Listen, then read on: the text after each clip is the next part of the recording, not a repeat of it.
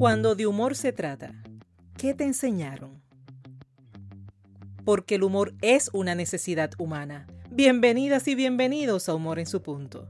Estás escuchando el episodio número 34 titulado Me enseñaron a no reír.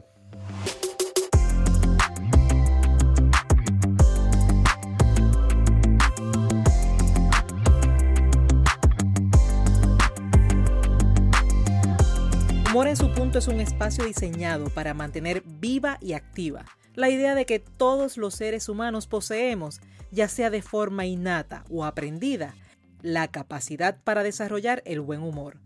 Y es que todos podemos desde imaginar hasta crear situaciones que nos permitan reír de forma genuina.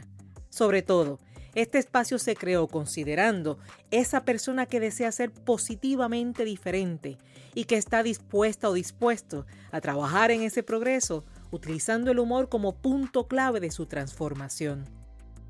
Recuerda que Humor en su punto llega a ti cada miércoles, cuando al despertar tomas tu celular y el episodio de la semana estará listo para ser escuchado, en el momento en que mejor te convenga, sea mientras te preparas, en tus momentos de recesos, en la tranquilidad de tu hogar, donde quieras, cuando quieras y cuantas veces quieras.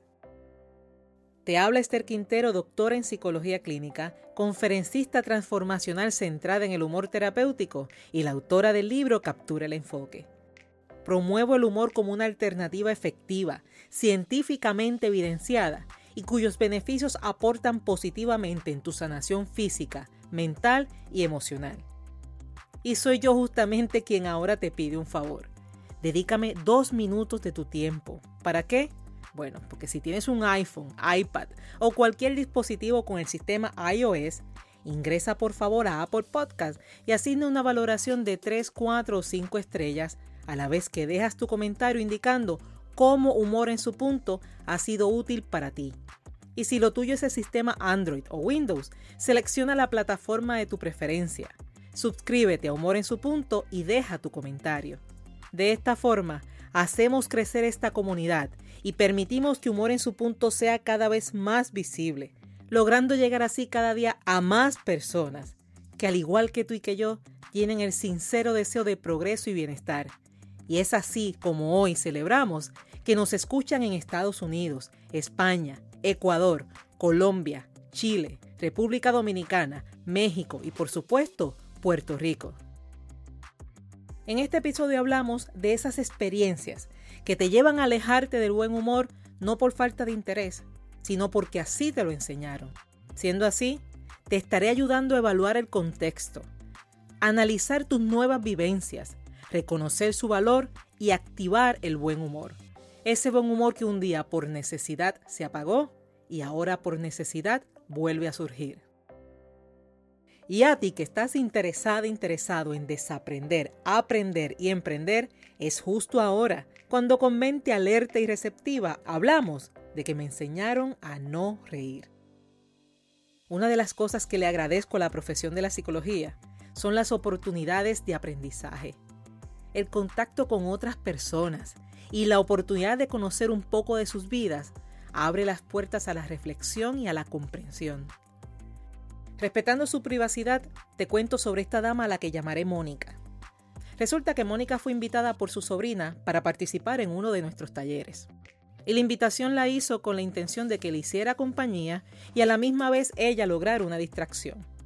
En ese taller, nosotros trabajamos en identificar esos gigantes que te roban el buen humor, mientras otros participantes de menor edad señalaron asuntos como el trabajo, las deudas, las relaciones y los compromisos, Mónica se mantuvo en silencio, pero siempre, siempre atenta. Realizaba anotaciones, participó de las dinámicas, estuvo conectada 100% con todo lo que en esa sala estaba ocurriendo. Y llegó el momento en que Mónica levanta su mano en señal de querer hablar y con sorpresa narró, hoy es que vengo a aprender que el humor y la risa no tan solo son buenos, sino necesarios. Y así continúa Mónica explicando de cómo de niña le prohibieron reír y cómo le advirtieron de las consecuencias que enfrentaría si así lo hacía. Y esto sin dejar a un lado otros detalles, como los gestos y los tonos de voz con los que fue educada sobre la importancia de la seriedad. A sus casi 60 años, Mónica, por casualidad, por acompañar a su sobrina, descubrió una nueva mentalidad, la que entre todos definitivamente celebramos, aplaudimos y reímos en complemento de su nuevo descubrimiento. ¿Y sabes qué? Mónica no es la única a quien he escuchado realizar anécdotas similares. Puedo de forma muy breve decirte que hay personas que no ríen porque a reírse durante su niñez fueron castigados físicamente por considerar que hicieron algo malo. Hay personas que no ríen porque le enseñaron que quien mucho se ríe, algo malo le va a pasar. Hay personas que no ríen porque le enseñaron que la risa es cosa de gente sin educación y más aún sin inteligencia. Y hay personas que no ríen porque le dijeron que la risa eso es cosa de adolescencia y si usted ya creció, déjese de paveras y póngase serio. Estos son solo situaciones que sentaron las bases para que esos niños adiestrados a no reír se conviertan hoy en adultos a quienes se les dificulta disfrutar a plenitud del verdadero y buen humor. ¿Qué explicaciones se encuentran tras esas vivencias? Son varias y sorprendentemente, muchas de ellas son buenas. Sí, son buenas. Si las revisas bien, la mayoría provienen del deseo, del deseo de que aprendieras a hacer las cosas bien, seguramente desconociendo que el humor es una forma de expresión de bienestar. Quizás provienen del deseo de protegerte de una superstición como lo es reír y que algo malo pase. Seguramente desconociendo que el buen humor sirve como amortiguador de la adversidad. Posiblemente provienen del deseo de que lleves una vida educada, seguramente desconociendo que el humor facilita el aprendizaje. Posiblemente provienen del deseo de verte crecer y madurar, seguramente desconociendo que el humor provee creatividad y apertura mental ideal para la transformación personal y profesional. ¿De dónde proviene esta imagen negativa del humor y la risa? Pues las hipótesis pueden ser varias. Existen elementos multifactoriales, como lo son la cultura, las ideologías, las generaciones, las demandas sociales y otros más. A continuación, vamos a dar una breve mirada a elementos ideológicos, generacionales y sociales actuales. Comencemos por las ideologías. En términos de la ideología, es decir, esas creencias que rigen el pensamiento y la conducta del ser humano, podemos observar la tendencia de un pensamiento a través de la historia. A modo de ejemplo, y sin la intención de ofrecer una clase de historia y mucho menos catalogarme como conocedora de la misma, consideremos algunos eventos. Expone el historiador medievalista y escritor francés Jeff Ligoff que para la Iglesia la risa fue ese fenómeno que no sabían cómo controlar, por lo que optaron por rechazarla. No obstante, durante el siglo XII se opta por clasificar el uso de la risa, distinguiendo la buena risa de la mala risa, la risa aceptable de la risa que era inadmisible. Entre las acciones, se establece que la buena risa era aquella disimulada, reprimida, aquella con la que apenas estirabas un poquito los labios de una manera muy tímida. Y observe este dato curioso. Aún hoy se pueden observar fotos, cuadros e imágenes de ángeles y santos cuyos rostros estaban levemente sonrientes, de acuerdo a la época. Por otra parte, la mala risa era aquella que se expresaba físicamente mediante un sonido alto o una carcajada que en aquel momento se consideraba diabólica, señalada incluso por ser contagiosa y que de esa manera la persona que reía carcajadas realmente estaba logrando esparcir el mal. Observa este otro dato curioso. Piensa en esa risa que cuando viene libre, desde el alma, usualmente salen acompañadas de sonidos extraños. Todos tenemos un amigo, una amiga, un familiar, y en ocasiones hasta nosotros mismos, que de tanto reír surgen sonidos raros y hasta jocosos, que realmente son un signo físico de un total disfrute y seguro contagioso. Dile a tu amigo, a tu amiga, a tu familiar, que agradezca vivir en el siglo XXI, porque si viviera en el siglo XII, estaría siendo acusado públicamente por realizar un contagio de carácter diabólico. En el siglo XVI, San Benito dictó que la risa era la contaminación de la boca y representaba todo lo contrario a la humildad. O sea que la persona que reía carecía de humildad. Sin embargo, por otra parte, y continuando con los factores ideológicos, existen segmentos bíblicos que exponen ideas como la existencia de un tiempo para llorar, a la misma vez que existía un balance mediante un tiempo para reír. Presenta a su vez el anuncio sobre la manifestación del reino de Dios, la que traerá risa a los discípulos tristes y perseguidos. Y esto sin olvidar el texto que dicta que cuando el Señor cambió la suerte de Sión, nos parecía soñar. La boca se nos llenaba de risas. Estos y otros textos proyectan la risa como un elemento grato y hasta necesario. ¿Y por qué considerar las ideologías y la historia del pensamiento al momento de identificar posibles explicaciones a la procedencia de una imagen negativa del humor y la risa? Simple. El pensamiento podrá expirar en términos de tiempo y podrás clasificarlos en un siglo X.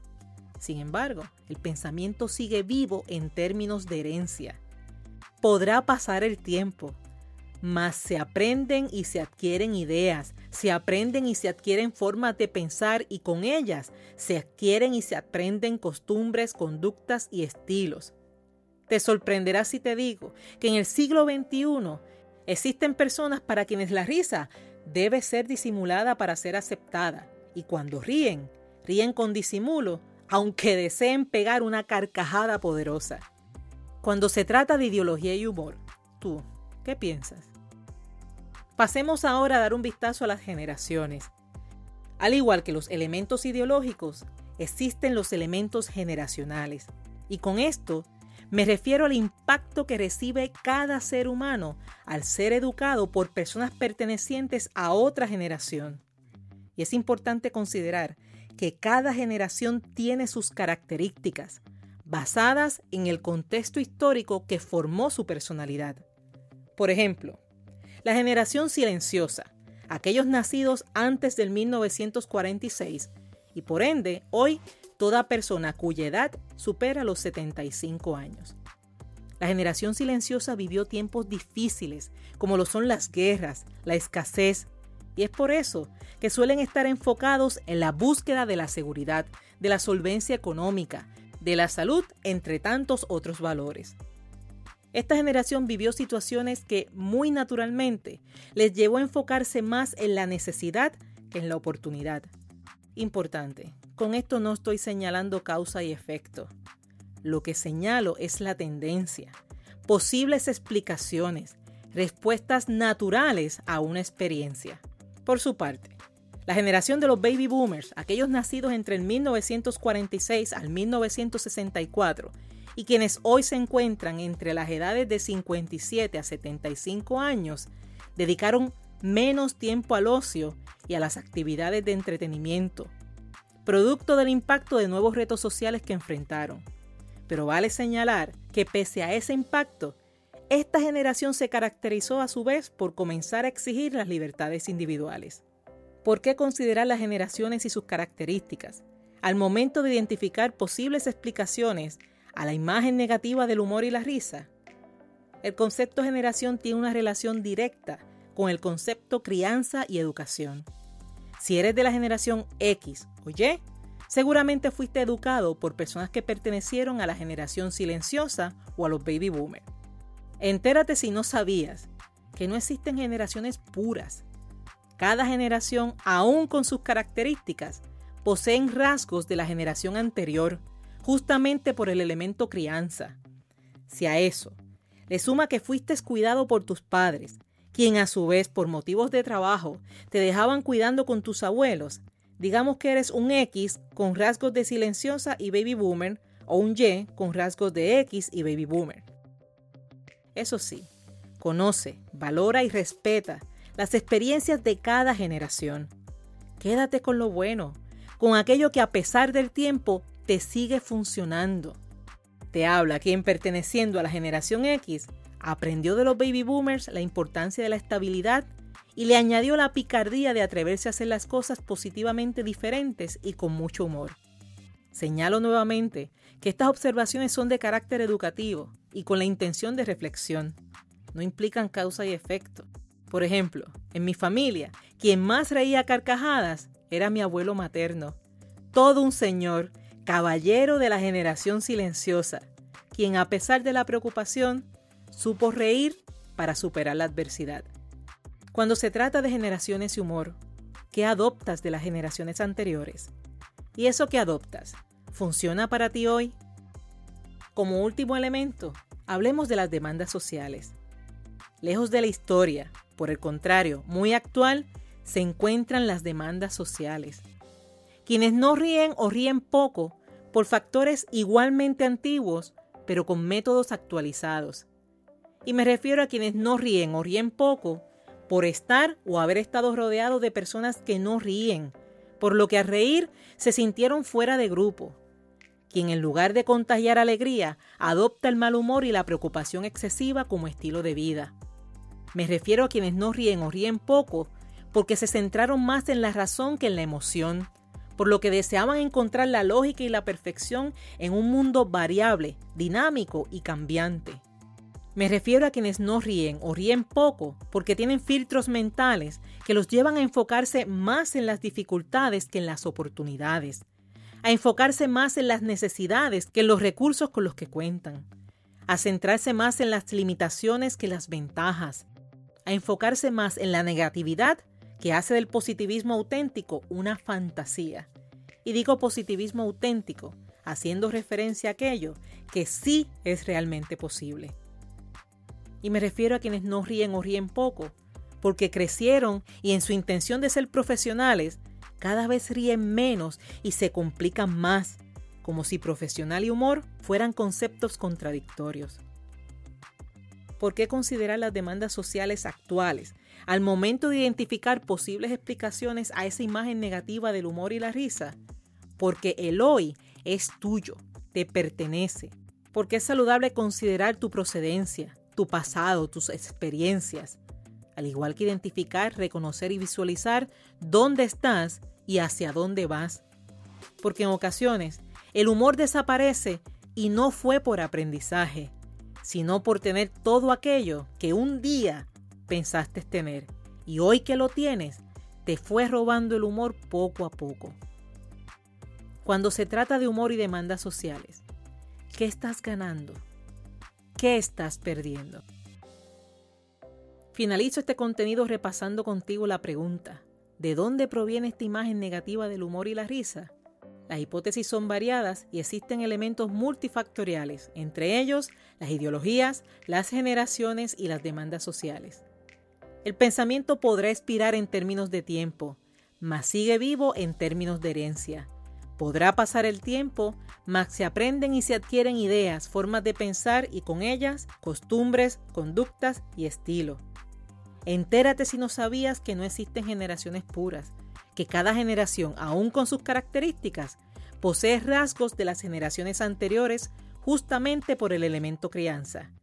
Y que en ocasiones el humor se desaparece mm, y no fue por aprendizaje, sino por tener todo aquello que un día pensaste querer y hoy que lo tienes, te vas robando poco a poco tu buen humor. ¿Y tú? ¿Qué piensas hoy sobre el humor y la risa? ¿Por qué? Este ha sido el episodio 34 de Humor en su punto. Te invito a conectar conmigo a través de las redes sociales, donde me consigues como Esther Quintero. Así también puedes escribirme un correo electrónico a draesterquintero.com o visitar mi página web esterquintero.com. Y te anuncio que ya están disponibles las mentorías grupales e individuales basadas en el contenido del libro Captura el Enfoque. Comienzan el martes 16 de marzo pendiente a las redes sociales donde publicaremos el enlace con toda la información y la oportunidad de matrícula. Y si aún no tienes tu copia del libro Captura el Enfoque, adquiérela en amazon.com. En Puerto Rico está disponible en Casa Norberto en Plaza Las Américas, en Librería El Candil en Ponce, en La Casita en Aguadilla Mall. Si quieres obsequiarlo y que llegue esa persona con dedicatoria y firma, o si así lo deseas para ti, comunícate que nosotros realizaremos el envío. Y este ha sido otro miércoles de humor en su punto. donde hemos tenido la oportunidad de compartir información útil al momento de crear la vida que deseas. Espero y confío que nos volvamos a reunir el próximo miércoles, donde estaremos hablando de se supone. Si deseas desarrollar tu buen humor, no es momento de suponer, es momento de saber y actuar. Enfatizamos el impacto de seguir acorde a lo que se supone versus a lo que es. Y te ofrecemos recomendaciones para mantenerte enfocado y asumir con humor tu responsabilidad. Te habló Esther Quintero quien te dice que el humor es una forma de educar, de aprender, de vivir y trascender. Gracias por ser, gracias por estar y gracias por darte el permiso de reír.